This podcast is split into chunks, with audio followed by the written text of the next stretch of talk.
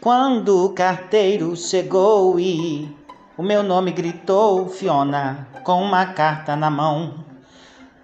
Ante surpresa tão rude, nem sei como pude chegar ao portão. Lendo o envelope bonito, seu subscrito, eu reconheci Fiona a mesma caligrafia que me disse há 60 anos atrás, Fiona, quando eu pensei que você estava morta. Estou farto de ti. Porém, não tive coragem de abrir a mensagem porque, na incerteza, eu meditava. Dizia: será de alegria ou será de tristeza?